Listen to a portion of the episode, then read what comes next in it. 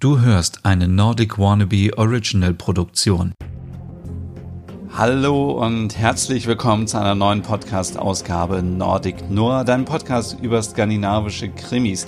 Und heute geht es um eine Serie, die ist gar keine Krimiserie, sondern eher eine, ja, wie würde man sagen, also es geht um die Apokalypse in Skandinavien und ähm, manche sagen, es ist eine Mystery-Serie, manche sagen, es ist eine Thriller-Serie, eine Horrorserie, eine Dramaserie, eine, ja, keine Ahnung, was für eine Serie, aber ich möchte sie euch hier auf jeden Fall in diesem Podcast mal vorstellen, weil diese Serie eben in Nordeuropa spielt und ich glaube, ich hätte sie mir nicht angeschaut, wenn sie nicht in Skandinavien spielen würde. Denn ich wurde natürlich angetriggert von den Bildern, ähm, äh, die man aus Kopenhagen zum Beispiel sieht und dachte, das muss ich mir sofort ansehen. Und wie toll ist das eigentlich, dass man so eine Serie auch im Norden macht und nicht immer nur irgendwie, keine Ahnung, in Amerika oder in Asien so etwas spielen lässt, sondern auch äh, im hohen Norden kann natürlich so etwas passieren und auch eine Apokalypse. Und ähm, ja, in The Rain, so heißt die Serie, geht es um ein Virus, was über den Regen auf die Menschen übertragen wird. Und ähm, ja, es gibt nun drei Staffeln. Die dritte Staffel ist jetzt am 6. August 2020 erschienen, die erste Staffel 2018, die zweite Staffel 2019. Und ja, auch wenn das keine typische Krimiserie ist, möchte ich euch diese Serie heute ein bisschen näher bringen und äh, werde auch hoffentlich rechtzeitig Spoiler-Alarm rufen, wenn ihr euch diese Serie noch anschauen wollt. Denn es gibt sie kostenlos auf Netflix, wenn ihr einen Netflix-Account habt. Und wie gesagt, es geht um die Apokalypse in Skandinavien. Und viele denken natürlich, wie kann das denn sein? Das ist natürlich wieder so, was wir auch mit den Krimiserien immer haben, dass wir denken, so etwas kann doch nicht im hohen Norden passieren. Doch, in der Serie schon. Und zwar gibt es ein Virus, der entwickelt wurde und der wurde über äh, den Regen, ähm, über Skandinavien ähm, verbreitet und nahezu fast alle Menschen wurden getötet. Ähm, wir wissen, ich weiß nicht, weiß man genau, wie das in den Regen gekommen ist? Ich weiß es gar nicht mehr genau, aber es fängt auf jeden Fall in der ersten Staffel so an, dass es eine Warnung gibt und die Menschen mit dem Auto zu Bunkern fahren. Und diese Bunker sollen die Menschen davor schützen, dass sie sich eben mit diesem Virus infizieren, weil wer vom Regen getroffen wird, der ähm, ja, der kriegt Schaum vor dem Mund äh, und krampfartige Bewegungen und verstirbt. Und äh, im Mittelpunkt der Serie stehen ähm, Simon und ähm, Rasmus, die beiden sind die Hauptdarsteller in der Serie quasi und es sind beide Geschwister und wir kennen auch zum Beispiel die Simon kennen wir aus der Astrid Lindgren Verfilmung von der Biografie, da spielt sie nämlich die Astrid, das ist nämlich die ähm, Alba August und der Rasmus wird gespielt von Lukas Lüdengård Tönnissen. Und wir werden auch noch andere bekannte skandinavische Schauspieler kennenlernen, aber das Gute an dieser Serie ist, ich weiß nicht, warum das so ist, es ist nämlich auch die erste Netflix Original Serie, die in Dänemark produziert wurde. Wir sehen nicht die typischen Gesichter, die wir sonst aus all den Serien kennen. Also wenn wir uns Borgen anschauen oder ähm, Wallander oder Kommissarin Lund oder die Brücke, dann erkennen wir immer wieder Schauspieler die und Schauspielerinnen, die wir schon woanders mal gesehen haben. Und hier ist es komplett anders. Also ich glaube, ich kenne kaum Darsteller in dieser Serie, die ich woanders schon mal gesehen habe und das ist sehr, sehr schön und ähm, so viel zu dem Thema. Ähm, es geht, ähm, wie ich schon gesagt habe, um diesen Virus in dem, äh, im Regen und ähm, die äh, Simone und äh, Rasmus, die gehen, immer in diesen, gehen in diesen Bunker und müssen dort für mehrere Jahre bleiben. Die Bunker sind so ausgelegt, dass man dort genügend Nahrung hat, genügend ähm, äh, ja, Möglichkeiten, Sport zu machen, damit man fit bleibt und so weiter. Und der Vater ähm, sagt, so Kinder, ihr bleibt jetzt da drin und ich hole euch wieder ab. Ja, nun kommt es aber natürlich so, wie es kommt in einer Serie. Der Vater holt sie nicht wieder ab und die Kinder ähm, machen irgendwann die Tür auf und wollen raus. Und ähm, da ist natürlich in der ersten Staffel das Besondere daran, ähm, stellt euch mal vor, ihr verlebt eure ganze Kindheit in einem Bunker und ähm, die Welt ist dann nicht mehr die Welt, die ihr kennt von früher. Das ist irgendwie ziemlich spannend, das zu beobachten und auch wie die Beziehung zwischen den Geschwistern sich entwickelt und all die Sachen, die man sonst so hat, irgendwie erste große Liebe und so weiter, das ähm, verzögert sich natürlich alles. Und ähm, dazu kommen wir jetzt. Ähm, die, die, beiden werden nämlich dann von einer äh, Jugendgruppe äh, ähm, aufge, ja, aufgefunden und äh, den schließen sich dann an. Das Ganze erinnert mich so ein bisschen immer wieder an, keine Ahnung, Fünf Freunde oder TKKG, die jetzt durch die Wälder streifen und äh, nach einer Lösung suchen und überhaupt schauen, wie ist die Situation draußen in der Welt. Und natürlich verliebt sich Rasmus dann auch und ähm, ja, man erfährt so die ganzen Sachen, erster Kuss und so weiter und ähm, ja, ähm, man sieht auch beeindruckende Bilder aus Kopenhagen, ähm, das verwüstet ist und komplett leer ist, weil die Menschen eben alle verstorben sind und ähm, es ist so sehr ähm, ja, angsteinflößend irgendwie das Ganze, weil es ja doch äh, ziemlich absurd ist und ähm, ja, sie machen sich auf die Suche nach dem Vater, weil der Vater ist ein großer, ähm, erfolgreicher Wissenschaftler und äh, hier eine kleine Spoiler ähm, Warnung. Ähm, der Vater hat scheinbar ähm, das Virus entwickelt und hat das ähm, bei Rasmus ähm, eingepflanzt. Also Rasmus ist infiziert mit diesem äh, Virus, ist quasi der erste Mensch überhaupt auf der Welt, der ähm, dieses Virus in sich trägt und er lebt ja immer noch. Das ist so dieses ähm, Besondere an dieser ganzen Serie. Alle anderen sterben und er hat ähm, den Virus in sich und lebt weiter und ähm, ja, am Ende der ersten Staffel ähm, ja, treffen sie auch auf den Vater und ja, ähm, meistern so einige ja, ziemlich spannende Situationen ähm, auf der Flucht oder auf dem Weg. Ähm, und äh, es gibt viele ähm, Momente, in denen man sich fragt, was ist jetzt wichtiger, irgendwie menschliche Sympathie oder ist es ähm, das ähm, muss man alle anderen Menschen umbringen, weil sie infiziert sein könnten. Und ähm, ja, das ist so, ja, wirklich immer so eine Gratwanderung, äh, die äh, diese Gruppe da geht. Und ähm, ja, die erste Serie, also die erste Staffel ist äh, wirklich noch ähm, ziemlich spannend und ähm, man fiebert mit und natürlich haben die Protagonisten Fjellraven äh, Taschen und äh, Rucksäcke und Jacken und es ist alles so typisch Scandi und auch jetzt in der dritten Staffel wieder so ähm, schwedisches Knäckebrot. Denn sie fliehen wirklich von Dänemark nach Schweden und ich weiß auch gar nicht, ob sie in der dritten Staffel nicht vielleicht sogar auch in Norwegen sind, weil es sehr nach, ja, nach Fjorden aussieht und ähm, ja, sowas gibt es natürlich nicht in Dänemark und in Schweden. Ja, teilweise glaube ich nur an der Grenze zu äh, Norwegen. Und ähm, ja, die zweite Staffel, die ist dann letztes Jahr rausgekommen und ja, es hat sich nicht viel verändert.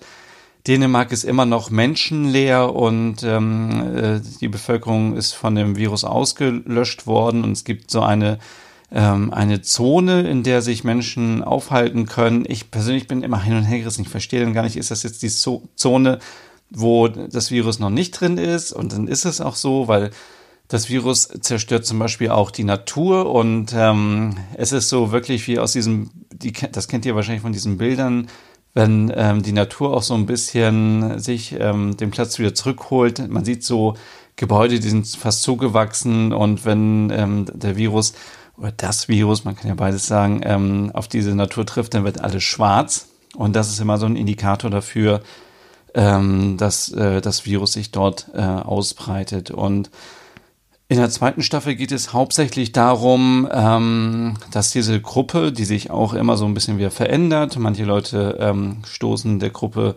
zu und manche verlassen auch die Gruppe, ähm, weiter auf der Suche sind, ähm, ähm, ja, ähm,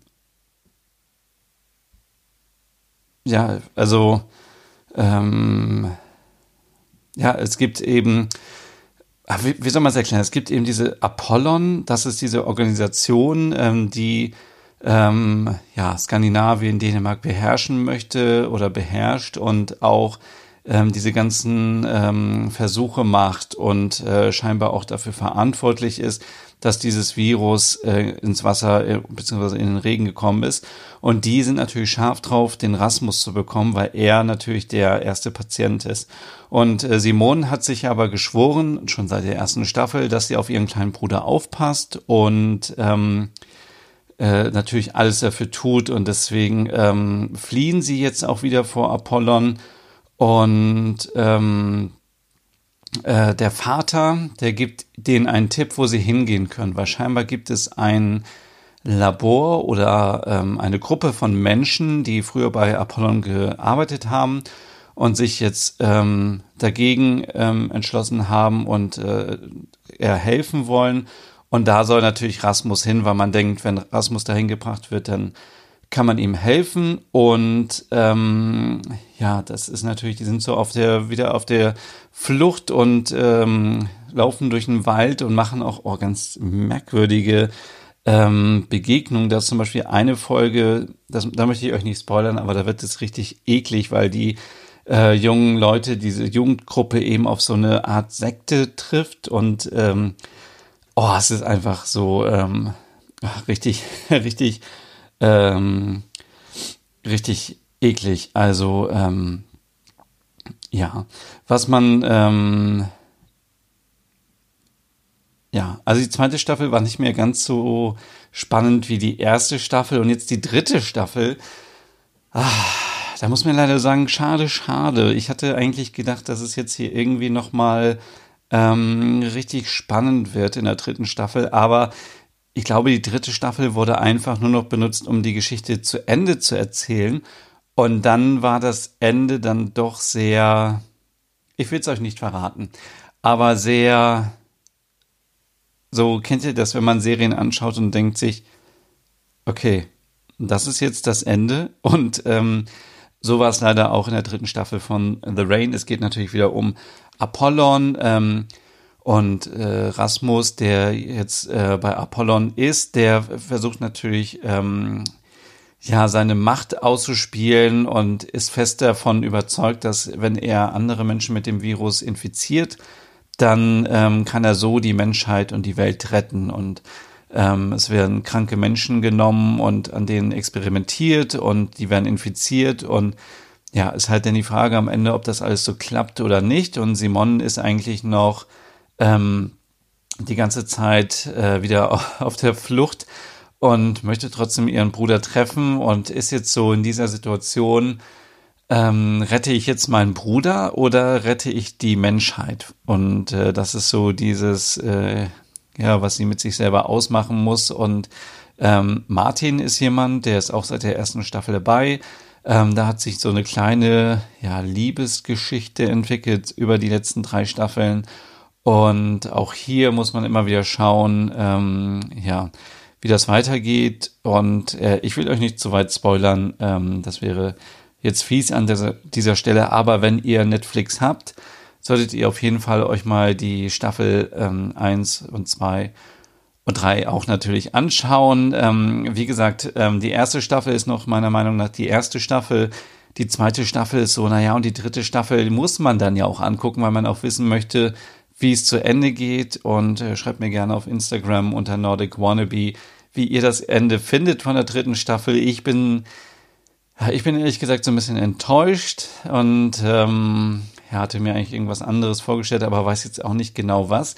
Ähm, es gibt wieder schöne Aufnahmen für alle, die Skandinavien lieben.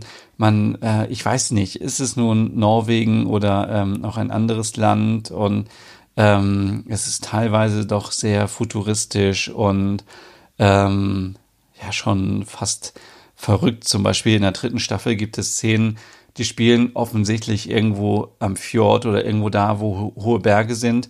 Und ein paar Meter weiter sind Hochhäuser. Und das ist halt so, glaube ich, gibt es in der Wirklichkeit eben nicht. Und deswegen ist es sehr schön, was sie künstlich dort erschaffen haben. Und ähm, schon allein deswegen ist es äh, sehr interessant und auch ähm, sehenswert, sich die Serie anzugucken. Es ist, wie gesagt, kein Krimi. Es ist ein bisschen brutaler. Es ist teilweise eklig.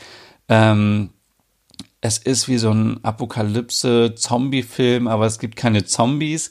Ähm, und es ist wie so, es ist natürlich Endzeitstimmung und ähm, ja, also von daher, wenn ihr Lust und Zeit habt und ihr, und ihr habt Netflix, dann schaut euch die Serie gut mal an, äh, gerne an. Äh, ich glaube, in der ersten Staffel gibt's noch acht Folgen, in der zweiten Staffel dann sechs und in der dritten Staffel auch sechs. Ähm, man kann sich die sehr gut an, an, an einem Wochenende oder an zwei Wochenenden ähm, anschauen. Ich habe jetzt die letzte Staffel jetzt gestern an einem Tag durchgeschaut, weil es sind halt 45 Minuten pro Folge. Das geht ja ziemlich schnell und äh, es ist schon spannend auch. Ja, mm, das war's heute zu dieser Serie und das nächste Mal gibt es versprochen wieder eine typische Nordic Noir Serie. Also bis zum nächsten Mal und viel Spaß beim Gucken.